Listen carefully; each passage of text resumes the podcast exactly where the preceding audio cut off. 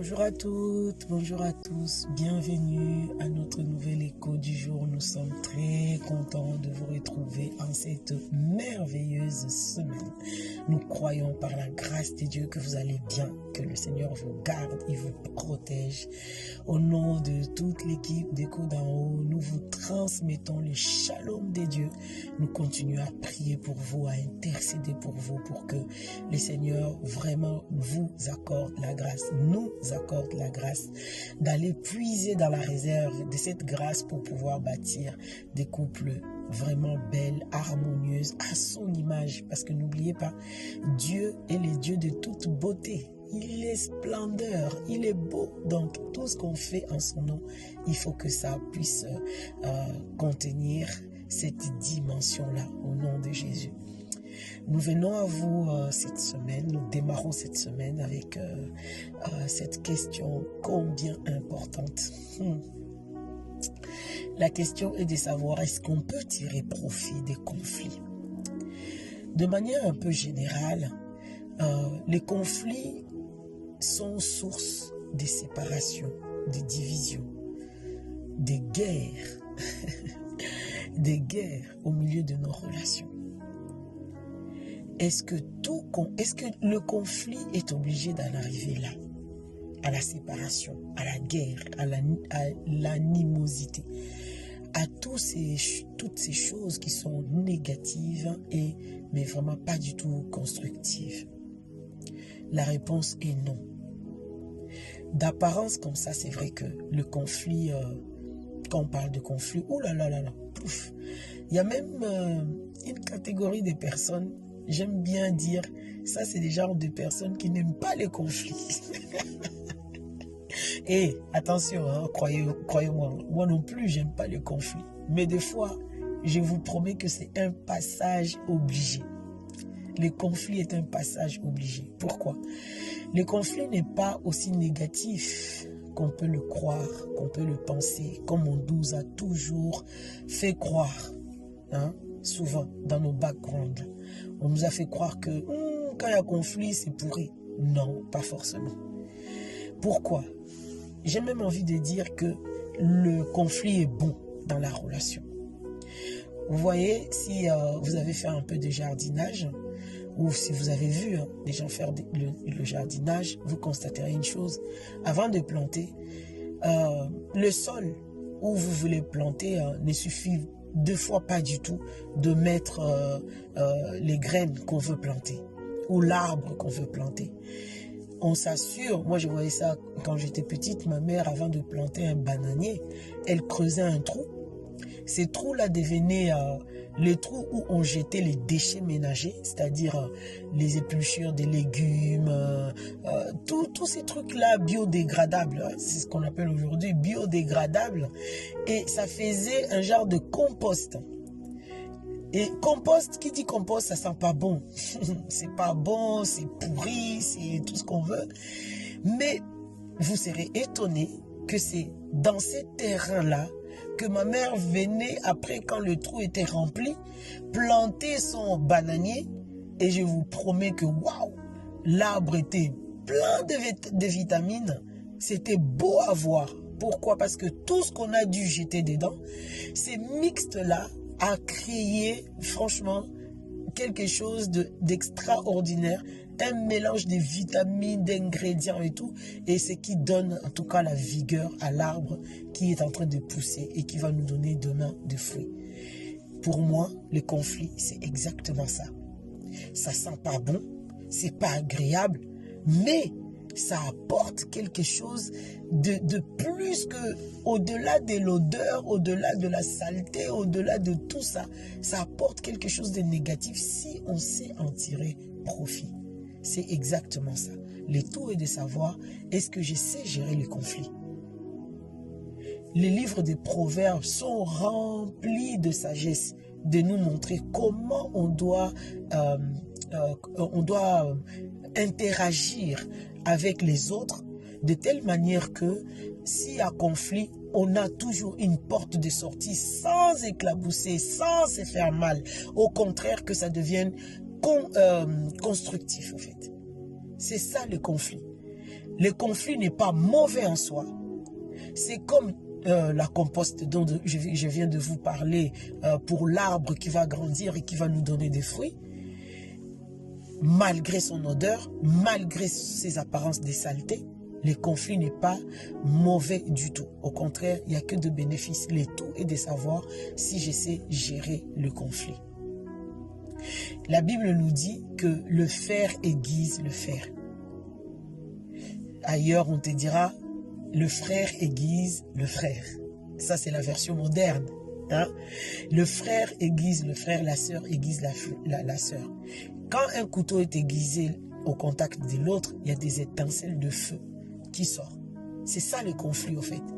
Mais ça ne tue pas le couteau. Au contraire, ça rend chaque couteau très aiguisé encore et beaucoup plus performant à l'utilisation. C'est exactement ça le conflit. Le conflit n'est pas là pour nous tuer. Mais si on sait tirer profit, comment on fait pour euh, mieux tirer profit des conflits? Il faut cultiver un cœur humble. Il faut cultiver un cœur qui est à l'écoute, en fait. Il faut cultiver le respect vis-à-vis -vis de l'autre. Il faut cultiver la considération. Même si d'apparence l'autre, euh, je sais pas, euh, euh me parle des choses qui me, piquent, qui, que j'ai pas envie d'entendre, quoi. Soyez humble. Tout n'est pas à jeter. Même de la bouche d'un fou, tu peux trouver le salut.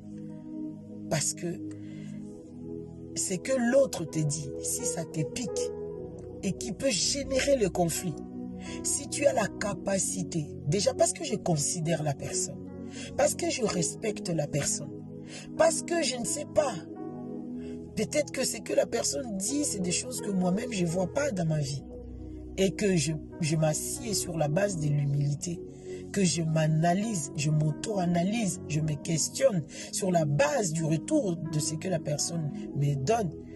L'humilité, avec cette attitude, le Seigneur te fera la grâce d'entendre au-delà de ce qui t'a piqué que l'autre t'a dit. Tu sauras te dire, mais c'est vrai, ce qu'elle dit là, ce qu'il dit là, c'est vrai que, ah ouais, j'ai pas vu ça comme ça. Oh là là. Et là, tu vois, l'humilité va te sauver. Tu vas aller demander à Dieu, ah Seigneur, j'ai pas vu ça, c'est vrai. Et c'est comme ça que toi-même, en fait, tu vas grandir. C'est là que toi-même, tu vas devenir meilleur. Tu vas être encore plus aiguisé. Au lieu d'amener le remarque de l'autre dans les justificatifs, dans les excuses, dans l'excitation. Ouais, euh, pourquoi tu me parles comme ça? Non, c'est pas vrai. Dans les défenses même sans fond. Hein, parce que des fois, c'est vraiment défense sans fond, quoi. Euh, c'est inutile accueille ce que l'autre te dit, bon, une chose est sûre, les conflits naissent encore plus ou encore l'autre ne reçoive pas parce que euh, tu vois comment tu me parles, tu vois comment tu me parles. Bon, ça, je pense que ça fera l'objet d'un autre, euh, d'un autre temps d'échange. Euh, on va pas rentrer là-bas, mais deux fois, c'est peut-être toi qui ne sais pas recevoir parce que tu rejettes et tu, tu trouves que l'autre n'a pas à me faire de remarques. Et comme tu rejettes, même le ton de sa voix, même si elle est comment, tu trouveras toujours mauvais. Parce que ce qui, ce qui te touche, en fait, c'est le contenu qui te blesse, qui te déstabilise. C'est pour ça que tu jettes, comme on dit chez nous, et le, et, le bébé et l'eau du bébé. Donc tu veux rien recevoir. Alors tu vas te cacher derrière. Ah oui, tu vois comment tu me parles. Non. L'humilité va te demander à te détacher ou à séparer soi-disant les tons de la voix de l'autre ou je ne sais pas quoi, et à analyser ce que l'autre t'apporte comme élément pour que tu puisses t'asseoir, réfléchir à la lumière de la parole de Dieu, dans la vérité, pour voir est-ce que ce que la personne dit est vrai ou pas, pour que tu sois aiguisé, que ta beauté soit beaucoup plus éclatante.